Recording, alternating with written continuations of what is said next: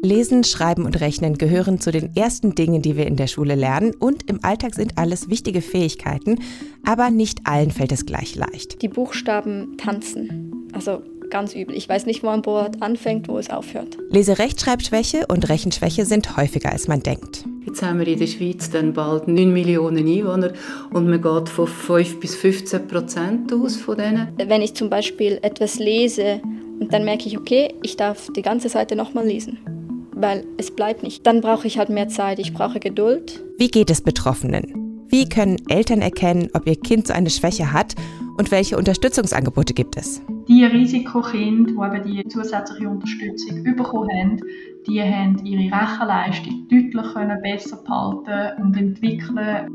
Das ist der Durchblick. Der Wissenspodcast vom Blick. Wir suchen Antworten auf die Fragen an die Wissenschaft, die euch unter den Nägeln brennen. Mit der Serena Tanner und Jenny Rieger. Serena, wie gut können denn deine Kinder schon lesen, schreiben und rechnen? Also wir stehen da tatsächlich erst in den Startlöchern. Mhm. Mein Sohn ist jetzt in die erste Klasse gekommen im Sommer und wir haben jetzt äh, so ein bisschen mit diesen ersten Leseproben und so zu tun. Und es ist wirklich äh, zum Teil sehr interessant zu erkennen, welche Buchstaben ihm total leicht fallen und wo er vielleicht tatsächlich noch Schwierigkeiten hat. Also ja, es ist eine, eine grosse Aufgabe. Ja, ja, du kannst ja irgendwie auch ein bisschen so ähm, live miterleben, wie das mit dem Lesen, Lernen passiert, oder?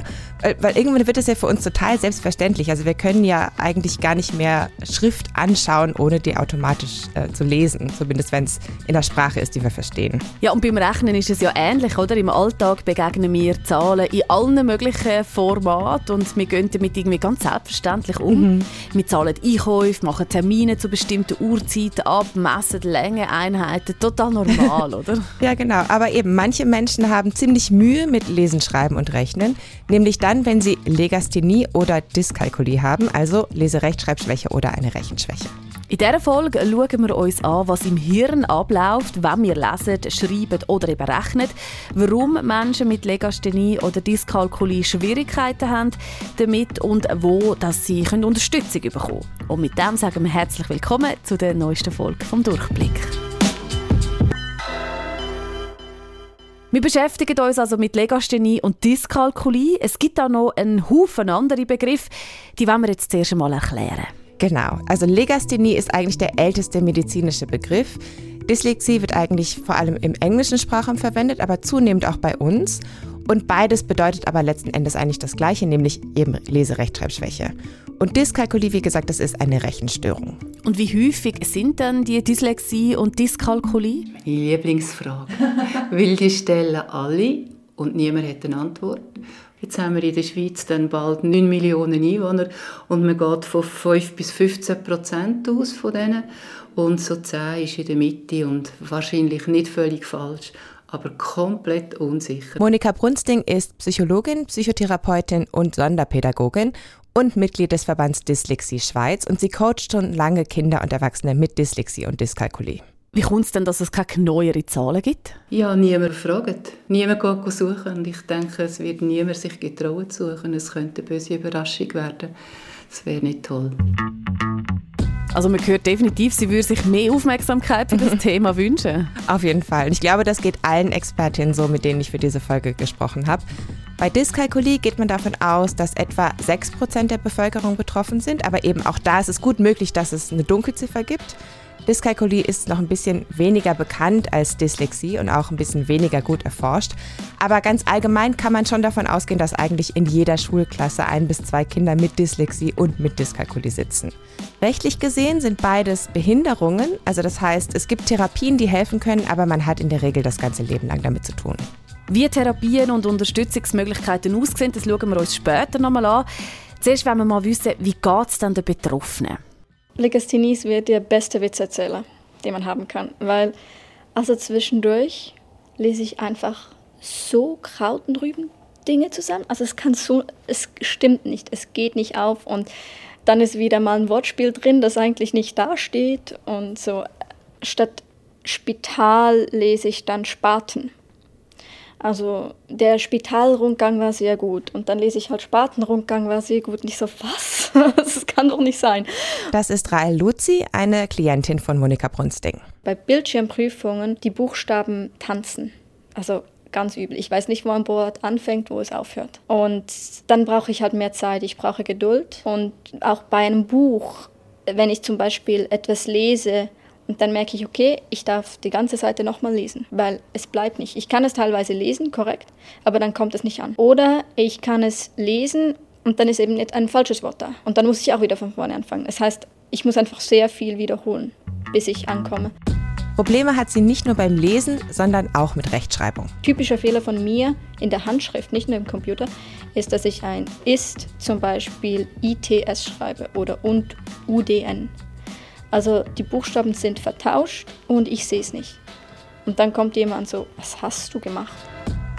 Dass sie Dyslexie hat, ist eigentlich schon länger klar, weil auch andere Familienmitglieder Legastheniker sind, haben ihre Eltern es ziemlich früh erkannt. Ja, ich habe jetzt kürzlich eine offizielle Diagnose bekommen. Bei mir wurde es lange nicht diagnostiziert. Also in der Familie wussten wir, dass ich es habe. Damals in der Primarschule, der Lehrer hat gesagt, nee, das braucht es nicht. Ich käme auch ohne durch. Wir hören später dann noch, warum Rahel Luzi die Diagnose erst jetzt bekommen hat. Zuerst wollen wir wissen, was sagt denn die Forschung? Warum haben Menschen mit Dyslexie und Dyskalkulie Probleme mit Lesen, Rechtschreibung und Rechnen? Menschen mit einer Dyslexie, äh, Legasthenie oder Dyskalkulie, die sind normal oder sogar ähm, überdurchschnittlich intelligent. Also die haben eigentlich alle kognitiven Fertigkeiten, die es braucht, um die ähm, Kompetenzen, Rechnen, Lesen, Schreiben zu erlernen und trotzdem klappt es nicht. Es ist extrem mühsam für die, sehr anstrengend. Silvia Brehm ist Neurowissenschaftlerin und erforscht Leseentwicklung und Dyslexie am Zentrum für Kinder- und Jugendpsychiatrische Forschung an der Uni Zürich. Im Gehirn äußern sich Dyslexie und Dyskalkulie relativ unterschiedlich. Es gibt aber schon gewisse Überlappungen. Also zum Beispiel kommt es auch relativ häufig vor, dass Menschen beides haben. Und dazu kommt, dass ja Sprache beim Rechnen auch eine Rolle spielt. Schließlich muss man die Aufgaben verstehen. Aber fangen wir jetzt erstmal beim Lesen an. Das Lesen ist ein sehr komplexer Prozess, fürs Hirn auch, und das ist man sich vielleicht auch nicht mehr ganz bewusst. Auch im Hirn sieht man das, wenn man zum Beispiel in einer Bildgebungsmessung einen Proband, eine Person etwas lesen lässt, dann sieht man eigentlich, dass fast das ganze Hirn schaffen muss, dass das überhaupt möglich ist. Hauptsächlich, nicht ausschließlich, ist das, sind das Regionen der linken Hirnhälfte. Und was ganz wichtig ist, das sind Regionen für die Verarbeitung von der Sprache, von der gesprochenen Sprache. Dann sind auch noch Hirnregionen aktiv, die die Sprachlaute mit den geschriebenen Buchstaben verknüpfen. Wenn man laut liest, kommen auch noch motorische Regionen ins Spiel, weil man ja die Laute auch artikulieren muss. Und dann, was ganz wichtig ist beim Lesen, da kommen noch so Regionen ganz im hinteren Bereich vom Hirn, also im visuellen Bereich, das ist occipitotemporal, sagen wir dem. Und das sind dann Regionen, die sich auch im Verlauf vom Lesenlernen wirklich spezialisieren darauf, zum Schrift verarbeiten, Schrift erkennen und Buchstaben zu erkennen, aber dann auch mit der Zeit ganze Wortteile oder Wörter zu erkennen.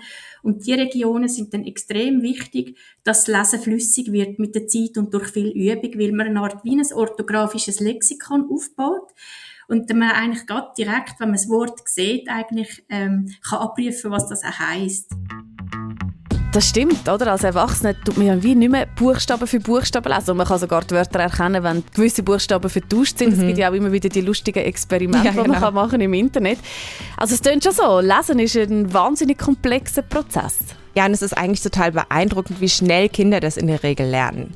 Silvia Brehm hat in einer Studie untersucht, wie das Gehirn von Kindern auf richtige Buchstaben und falsche Buchstaben reagiert, also auf Symbole, die so ein bisschen aussehen wie Buchstaben, aber eigentlich keine sind. Da hat man eben gesehen, dass zum Beispiel Kinder im Kindergarten noch keine Unterscheidung zeigen zwischen Buchstaben und so einem Symbol. Aber sobald sie lesen lernen, und zwar innerhalb von dem ersten halben Jahr in der Schule, wo sie nachher eigentlich die Korrespondenzen zwischen Buchstaben und Sprachlaut lernen, sieht man dann, ähm, wie, wie sich die Unterschied entwickelt und eigentlich die Spezialisierung sich für die Buchstabenverarbeitung entwickelt. Ja, wirklich sehr schnell. Und ist sehr ausgeprägt dann halt in dem ersten Jahr in der Schule, wenn man intensiv lernt. Und was läuft dann im Gehirn von Legasthenikerinnen und Legasthenikern anders? Also das kann von Legasthenikerin zu Legasthenikerin ein bisschen variieren. Deswegen können Leserechtschreibschwächen sich auch unterschiedlich äußern. Aus Studien weiß man aber, dass Legastheniker-Gehirne tatsächlich anders arbeiten. Und das äußert sich zum Beispiel darin, dass die Hirnareale, die die Lautstruktur verarbeiten, beim Lesen weniger aktiv sind als bei Menschen ohne Dyslexie. Das Hirn schafft dort irgendwie weniger.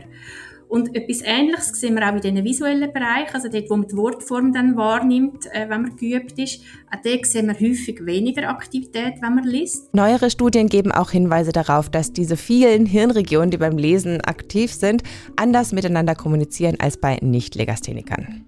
Und wie sieht es dann bei der Dyskalkulie aus? Ist beim Rechnen auch das ganze Hirn gefordert? Ja, das ist tatsächlich so. Darüber habe ich mit Karin Kutzian gesprochen. Die ist auch Neurowissenschaftlerin, allerdings am Kinderspital Zürich und beschäftigt sich seit über 20 Jahren mit Dyskalkulie. Sie können sich vorstellen, wir brauchen natürlich visuelle Gebiete, um zum Beispiel arabische Zahlen können identifizieren äh, man braucht Aufmerksamkeit, man muss Arbeitsgedächtnis äh, leisten, wenn man gewisse Zwischenergebnisse im Kopf behalten und manipulieren und so weiter. Es gibt da eine Kernregion im Gehirn, die beim Rechnen wichtig ist, die heißt intraparietaler Sulcus, muss man sich vielleicht nicht unbedingt merken, die für Zahlenverarbeitung eben besonders wichtig ist. Und unser Gehirn geht mit kleinen Mengen übrigens anders um als mit großen. Das Erfassen von kleinen Mengen bis etwa 5 das erfordert kein Abzählen. Also wir sehen sofort, das sind 1, 2, 3 Tomaten zum Beispiel, das müssen wir nicht abzählen. Und das wird dann neuronal anders verarbeitet, als wenn man natürlich dann komplexe äh, Rechnungen löst, wenn man große Mengen muss schätzen und abgleichen und so weiter. Und man weiß auch aus der Forschung, dass ein gewisser Teil angeboren ist das können also schon Babys. ja, genau. Also Neugeborene können schon mit kleinen Zahlen umgehen und einfach wissen einfach auf den ersten Blick, was eine kleinere und was eine größere Menge ist. Und interessanterweise können das auch andere Tierarten, also sogar Bienen, Fische, Hühner, Salamander.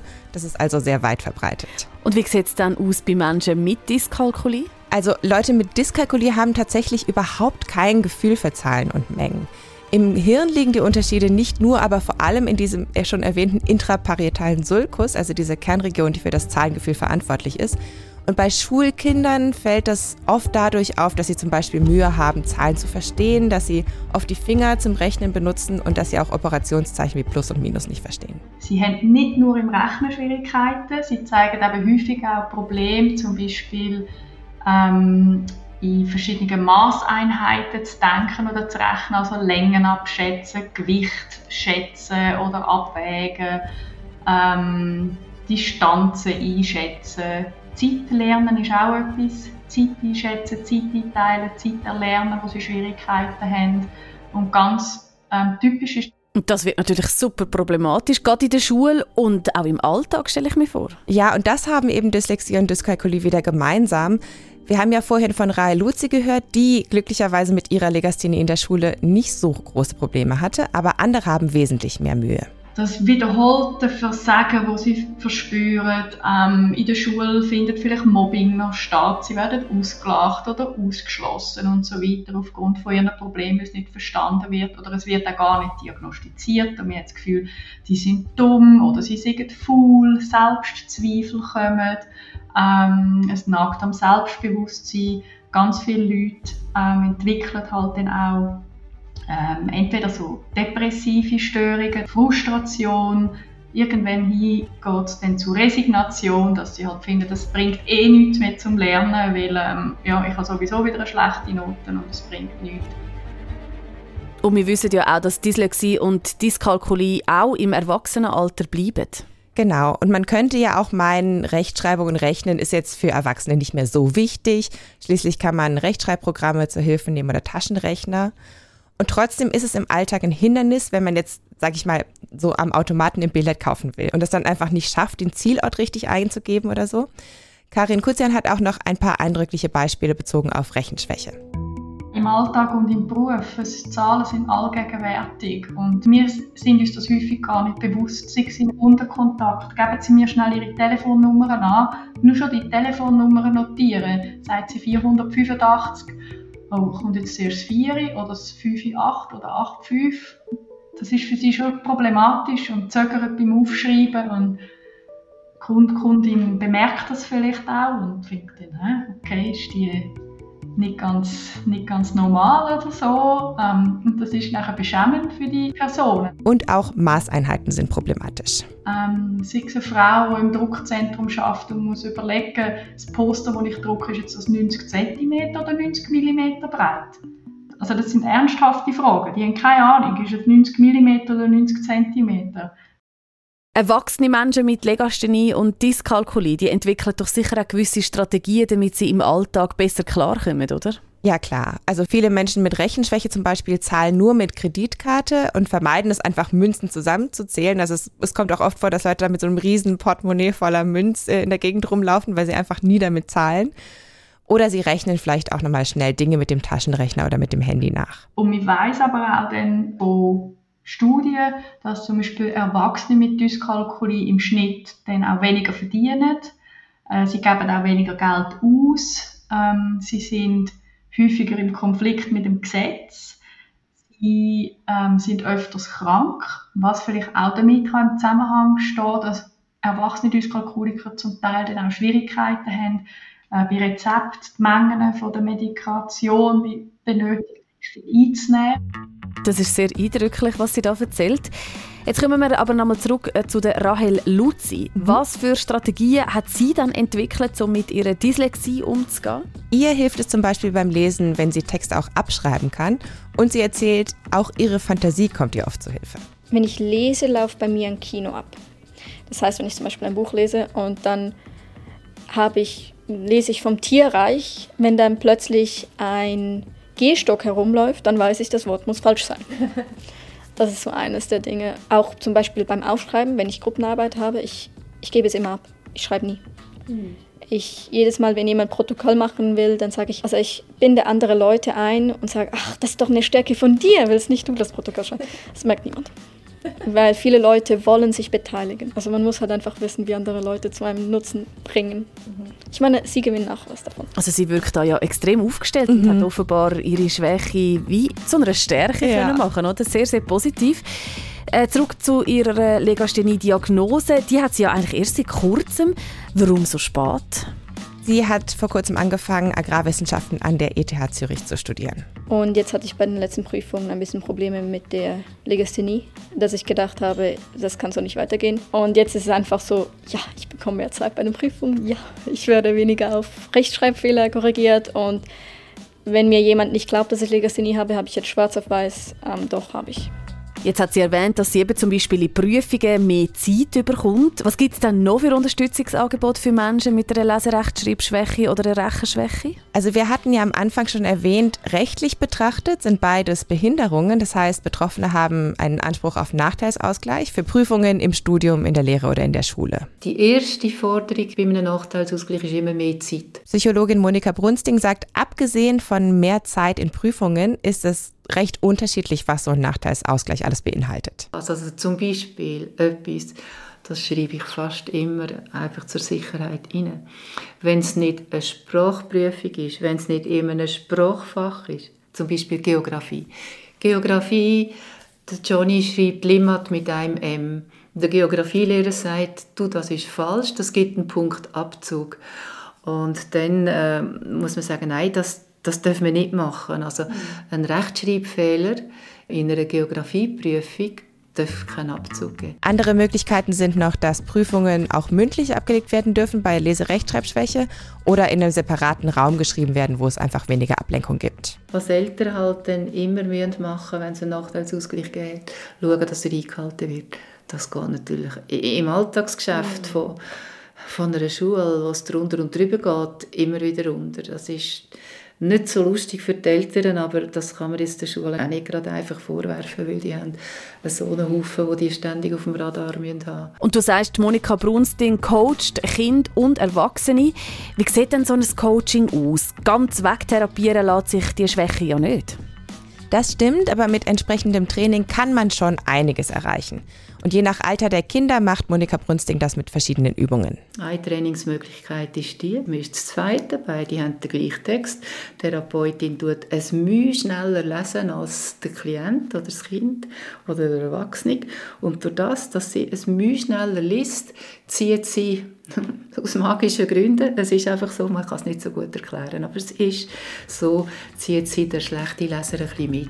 Sie hat die Webseite Lern Avanti genannt, die ganz nützlich ist. Da gibt es Videos mit solchen Übungen und den Link packen wir auch in die Shownotes. Das sind nämlich auch Übungen, die man auch zu Hause mit den eigenen Kindern machen kann. Aber ich finde es immer wichtig, noch über Therapie und über die Schulzeit rauszuschauen und zu schauen, was gibt es denn, was ist wichtig und was kann ich dann einmal wie machen, wie kann ich mir helfen. Aber äh, also wenn es noch kleiner sind, dann setzt man noch viel mehr natürlich auf die Karte von. Mit Training kommen wir noch einen grossen Schritt weiter. Wenn es grösser sind, weiß man dann etwa, wie weit das man gekommen ist. Und dann wird es natürlich viel wichtiger zu schauen, wie kann man im Alltag mit dem schlau umgehen. Das können ganz einfache Sachen sein, wie einfach mal kurz durchatmen, sich Zeit nehmen, kurz mal wegschauen und dann wieder auf den Text schauen. Und es gibt natürlich auch technische Hilfsmittel wie Lesestifte oder so Software, die einem die Texte vorlesen. Und wie viel Erfolg bringt dann so ein Training? Es kommt darauf an, ein wichtiger Faktor ist, wann man damit anfängt. Also je früher, desto besser wahrscheinlich. Ja, auf jeden Fall. Neurowissenschaftlerin Karin Kuzian hat eine Studie mit sogenannten Risikokindern durchgeführt, also die ein Risiko haben, Dyskalkulie zu entwickeln. Wir haben solche Risikokinder identifiziert im Kindergarten. Mit der Hälfte von denen haben wir eine Intervention durchgeführt. Das Training im Kindergarten ist elf Wochen gegangen und mit der anderen Hälfte nicht. Und wir haben die Kinder dann verfolgt bis in die dritte Primar und wir haben sehr, sehr positive Ergebnisse erzielt. Also die Risikokinder, die eben die zusätzliche Unterstützung bekommen haben, die haben ihre Rechenleistung deutlich besser behalten und entwickeln ähm, bis in die dritte Klasse. Und auch die Diagnosestellung ist signifikant tiefer gewesen. Also es, von den Kindern, die eben die Unterstützung hatten, haben signifikant weniger dann auch eine Diagnose Dyskalkulie bekommen. Solche Interventionen sind spielerisch aufgebaut und die können auch helfen, dass Kinder keine Matheangst entwickeln. Das betrifft ja auch Kinder, die eigentlich gar keine Dyskalkulie haben. Und Therapien können schon helfen, dass die Kinder zumindest in der Schule gut mitkommen.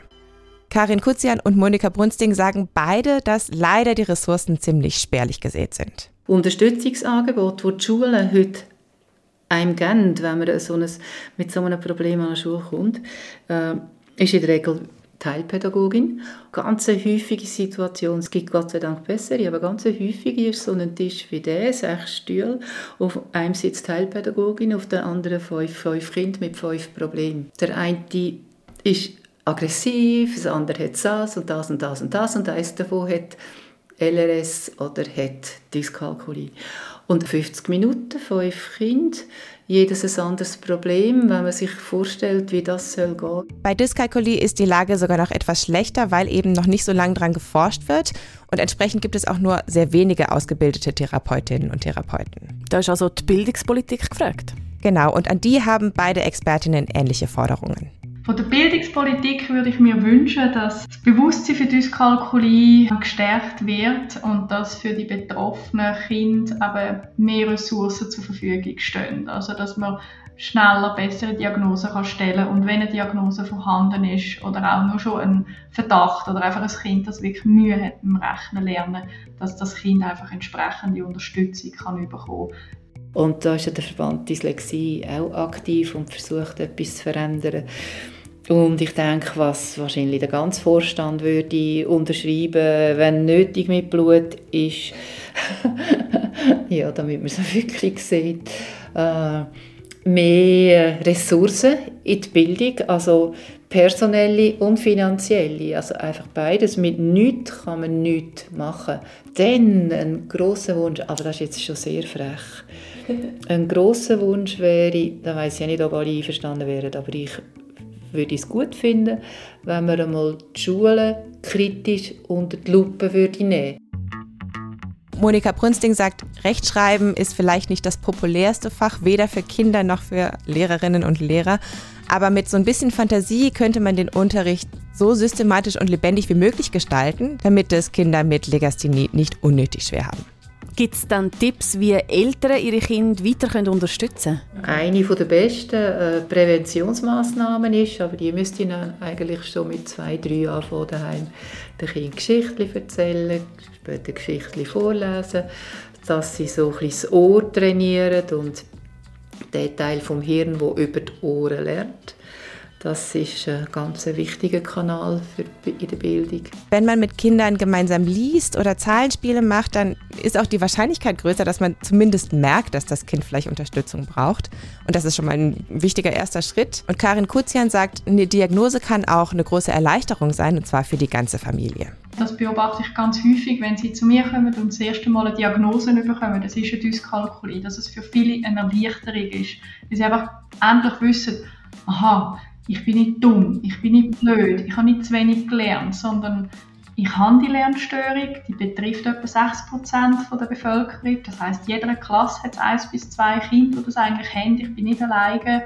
Ähm, und das ist die Ursache. Und jetzt schauen wir, was wir am besten machen mit dem und wie ich am besten ähm, ja, Schlag komme mit dieser Dyskalkulie. Und ich glaube, noch eine sehr wichtige Sache, die Eltern tun können, ist einfach Verständnis haben. Und an der Rahel Luzig sieht man ja, es kann auch sehr gut rauskommen. Mhm. Lustigerweise haben mehr andere Leute Probleme, dass ich Legasthenie habe, als ich selbst. Ich glaube, in einer Situation, wenn ich nicht in der Familie aufgewachsen wäre, in der ich aufgewachsen wäre, wäre es ein Riesenproblem. Weil viele Leute wissen nicht, wie damit umgehen und dass es nicht die Schuld des Kindes ist. Und bei mir, ich, ich bekam immer Rückhalt von meiner Familie. Es war okay, wenn ich halt im Verhältnis eine schlechtere Note in den Sprachen zurückbrachte als in Mathematik oder so. Und das gibt auch mir eine Akzeptanz mir gegenüber. Ich werde nie aggressiv, wenn ich einen Fehler mache. Ich mache mich darüber lustig. Und das ist das Wichtigste, denke ich, den Humor daran zu sehen. Das war's für heute mit dem Durchblick. Wir hoffen, wir konnten mit dieser Durchblickfolge das Bewusstsein für Dyskalkulie und Dyslexie wenigstens ein bisschen stärken. Die nützlichen Links und Informationen zum Thema findet ihr wie immer in den Show Notes. Initiiert und unterstützt ist der Podcast von der Gebert Rüff Stiftung geworden. Und wir hoffen, ihr hört auch das nächste Mal wieder rein in die zehnte und schon letzte Folge dieser Staffel. Darin suchen wir nach Antworten auf die Frage, was wissen wir eigentlich über Träume? Tschüss für heute, sagen Jenny und Serena.